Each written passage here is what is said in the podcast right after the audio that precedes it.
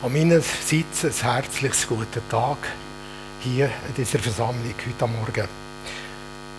Danke Thomas für die einleitenden Worte. Es hilft mir auch gerade, du hast mir ein gutes Brückli gemacht über den Pfudelgraben, der da war. Es ist nicht ganz so einfach, so ein Thema äh, wirkungsvoll können, aufzunehmen. Aber es hat mich begeistert, du gleichwohl ich war relativ lang dran in der Predigt, weil es hat mich selber herausgefordert. Und das ist ja eigentlich auch gegen den Zweck. Äh, der Ochs, was ich früher war, das Zeug eingespannt für das Dröschen, hat es geheißen, man soll in dem Mal nicht verbinden, dass er zwischendrin als Kubi von diesem Korn nehmen. Und so ist mir auch gegangen. Sich einzigartig fühlen. Ja, mit diesen Gefühlen ist natürlich eine Sache. Wir stehen ja an der Löwenserie und das ist bereits die vierte Predigt. Und das Thema ist ja aufgenommen worden, eigentlich, wo basiert auf einem Buch, das der Leo Bicker hat geschrieben hat. Und ich habe gestaunt, was alles für Themen aufgenommen sind an der Bibel vom Leu. Zwar solche, die mir recht Angst machen und andere, die mir sehr einleuchten. Ihr kennt sicher die Geschichte, das muss ich euch nicht alt erzählen, vom Simson, vom David und er von einem anderen Propheten, der nicht gehorsam war. Was ist passiert mit dem? Ihr könnt das alles nachlesen. Es hat mich getröstet, als ich gehört habe, dass der Lou zu der Katzenfamilie gehört. Und da ist mir natürlich dann gerade das Büsschen Sinn von Lara und Kimi, wo ich mal probiert habe, ab einem Baum helfen zu retten. Aber es ist nicht gegangen. Ein so herziges Büssi kommt in die Angst. Die Löwen, die uns vorgestellt sind hier in der Bibel, haben beides. Einmal sie sind Helden und ich sehe einen Löwe, der als Sippenchef ist, als Rudelchef, der hat nichts zu fürchten aber wehe den anderen drumherum. Aber das Thema nehmen wir nicht so auf heute. Ich möchte einfach, dass wir so eine Löwenhaftigkeit kommen. Eben wie du jetzt Sippenchef wärst, Rudelchef, wo du alles kannst bestimmen. Und zwar nicht über andere, sondern wo du lernst, auf das Wort von Gott anfangen zu hören. Was macht mich einzigartig? Das ist eine Frage, die ich mir gestellt habe meine Prägung, mein Charakter, meine eigene Geschichte, die geht mir eben auch nahe. Ich kann sie nicht auslügen. Was ich so alles mitschleppe, an Geschichten, an Erlebnissen, an Erfahrungen, wo manchmal andere Leute sogar auch darunter gelitten Es ist mein Lebensweg. Das ist meine Einzigartigkeit von dieser Seite gesehen. Das ist die menschliche Seite. Und da möchte ich jetzt die erste Folie, Lara. Wir kommen manchmal in so eine Situation, dass wir eben nicht das Lob bekommen, was wir eigentlich überkommen und sollten überkommen, besser gesagt. Es ist, wie manchmal uns etwas entzogen wird. Und da gibt es einfach schwierige Situationen. Da kommen zum Beispiel auch noch Ratschläge von Mitmenschen. Ratschläge von lieben Mitchristen. Wie ich als Mensch und insbesondere als Christ sollte leben. Das kennen ihr alle, da muss ich euch keine Geschichte mehr erzählen.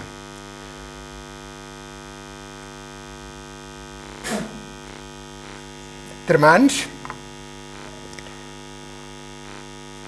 er ist sehr erforscht worden. Und viele haben sich sehr Mühe gegeben, ein Bild von ihm auf die Welt zu bringen. Und sie sind immer noch dran.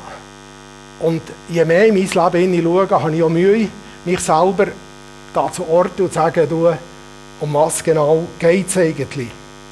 Es gibt Ideologien, es gibt Werbungen, die uns tagtäglich berieseln. so wie wir uns benehmen oder wie wir leben sollten. Eben eigentlich auch, wie man sich fühlen sollte. Und da kommen wir wieder zum Thema zurück. Sich einzigartig fühlen. Das ist so in dieser Welt, wo so viel einen Ratschläge geben, was sicher viele gut meinen mit ihnen, aber da drin sollte ich dann noch wohlfühlen können.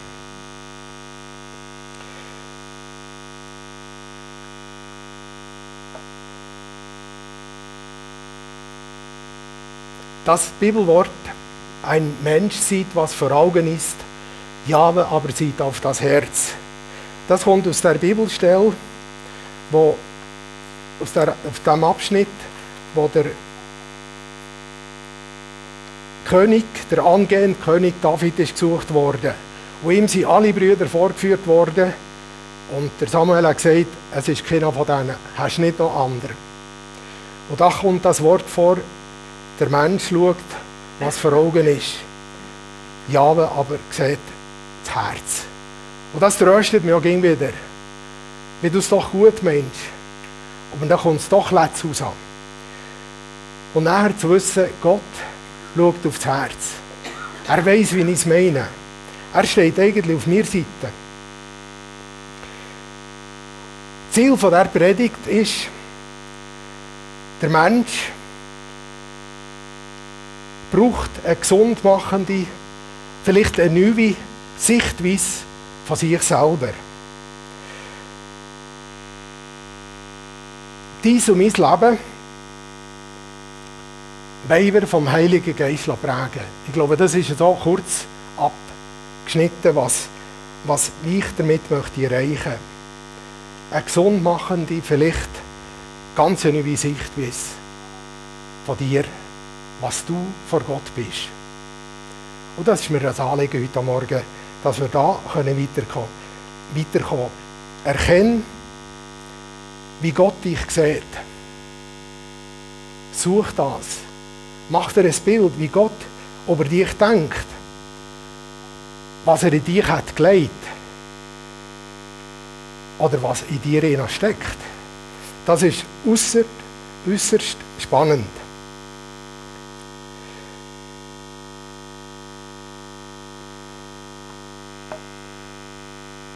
Und niemand kann bestreiten, wie groß und einzigartig die geheimnisvolle Wahrheit unseres Glaubens ist. Aus Timotheus 3, 16a. Es ist eine Einzigartigkeit, ein Kind von Gott zu sein. Und das möchte ich dir heute Morgen wieder sagen. Du bist nicht einfach ein Mensch, der hier jetzt lebt. Du hast das Pech gehabt, dass du jetzt im Sahnenland wohnst oder auch das Glück sondern es ist etwas Spezielles. Gott hat sich ganz etwas Spezielles ausgedacht.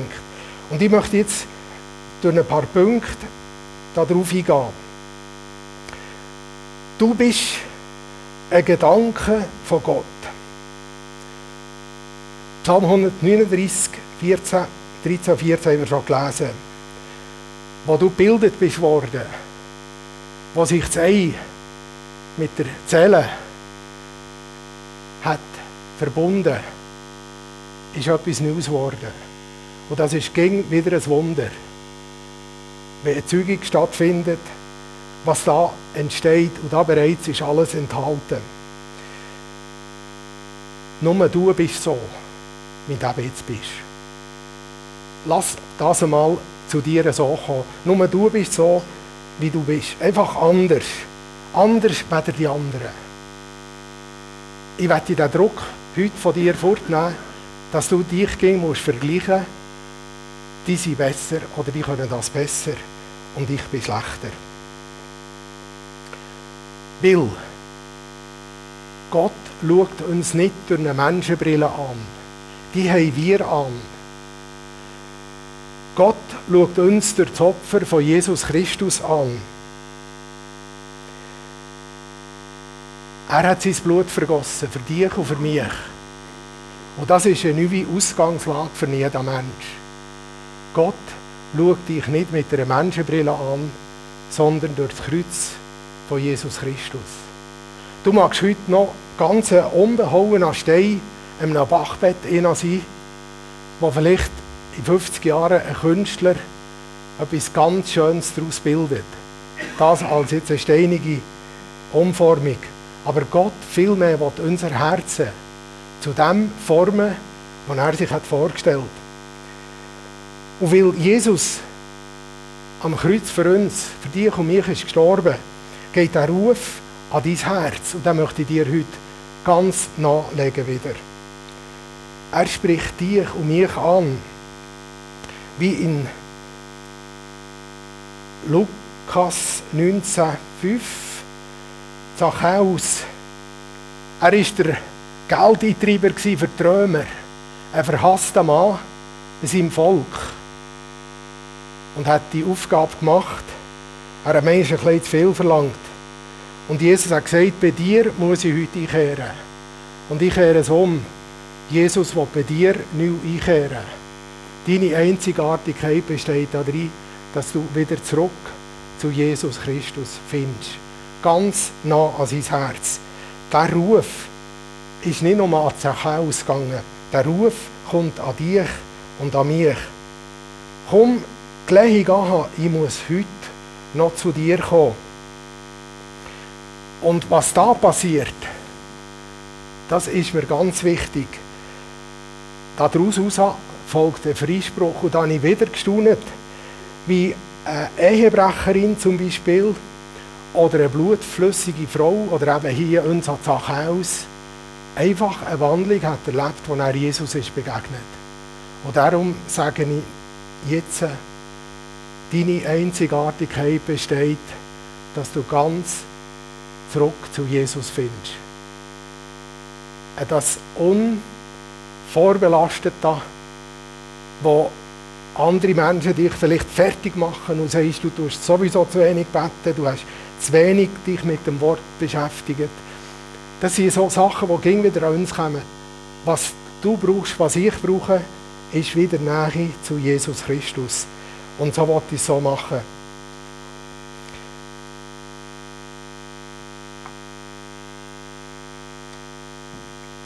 Da sagte Jesus, ich verurteile dich nicht, du kannst gehen, doch hör auf zu sündigen. In diesem Ausspruch liegt so viel Elementares für dies und mein Leben. Gott macht dir keinen Vorwurf mehr, was du hast gelebt. Es gibt eine totale Vergebung.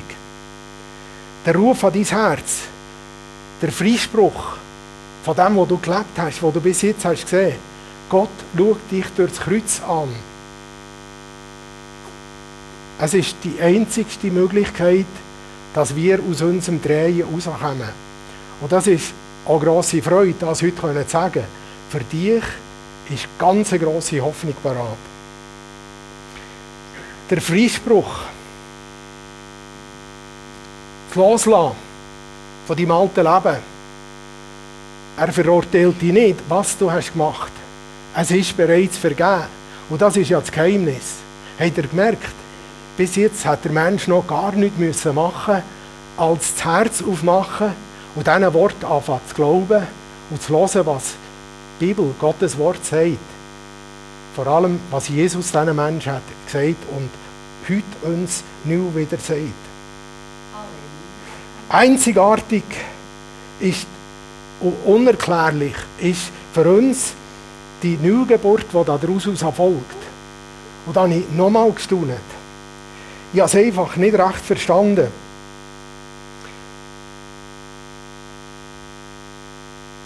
Johannes tut das nochmal erklären, seinen Leuten. Wenn ihr wisst, dass der Sohn Gottes gerecht ist, dann könnt ihr auch sicher sein, dass jeder, der sich wie er nach dem Willen Gottes richtet, die Neugeburt aus Gott empfangen hat. Und das ist ja das Herzstück eigentlich von unserer Bekehrung. Die Neuwerdung im Herzen.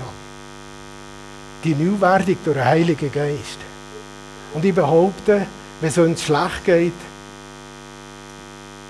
haben wir wahrscheinlich hier etwas verloren von dem Einzigartigen, was uns Gott anvertraut hat.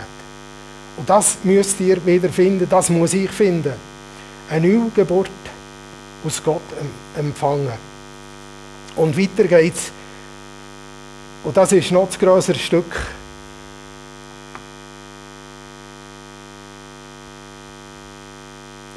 Doch werden sie allein durch seine Gnade ohne eigene Leistung gerecht gesprochen. Und zwar aufgrund der Erlösung, die durch Jesus Christus geschehen ist. Rechtfertigungslehre.